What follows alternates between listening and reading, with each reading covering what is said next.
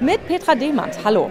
Die Spannung steigt hier am Sonntagvormittag in der Darmstädter Zentralstation. Zum achten Mal wird hier die Mundart gefeiert. Der Spürwispreis für Maulkunst und Lebensart wird verliehen. Der Saal hier ganz oben im dritten Stock der Zentralstation ist zwar nicht ganz voll besetzt, aber die Band, die Eugeborene aus dem Odenwald mit ihren gelben Gummistiefeln, übrigens ehemalige Preisträger, die sorgen jetzt doch verlässlich für die ersten Lacher. Ich stehe dem warmen Sechser Bier vor meinem Kühlschrank rum doch der ist voll mit Wurst und Pommes frites. Trink in der mit, trink in der mit, der mit. Das hab ich längst.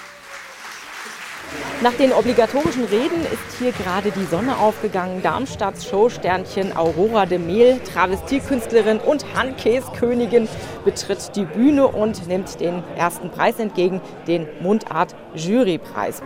Sexy liege ich am Strand, da kommt so ein Jüngling angerannt. Ich schau ihn an und denk mir dann nur. Für den zweiten Preis, den Künstlerpreis, muss man sich selbst bewerben und dieser Preis geht diesmal ins hessische Ried an das Duo Bees de Neve. Beworben hatte sich allerdings nur einer der beiden, Klaus Lohr. Sein Teampartner Franz Offenbecher hatte keine Ahnung, nimmt das Ganze aber gerade ziemlich professionell und ist mit Klaus innerhalb von wenigen Minuten gesangsbereit auf der Bühne, inklusive Gummistiefel, diesmal übrigens dunkelgrüne, den blauen Arbeitsjacken und Mandoline und Gitarre.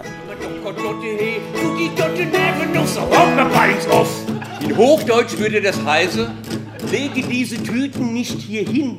Hier legt man doch keine Tüten ab. Das ist doch scheiße, oder? Also, dann lieber bei uns. Und jetzt am Schluss, wir sind etwa eine halbe Stunde hinten dran, tobt nochmal der Saal. Alle rund 120 Zuschauer stehen und feiern die südhessische Mundart mit der Band Die Eugeborenen aus dem Odenwald. Was soll ich sagen? Mundart verbindet halt.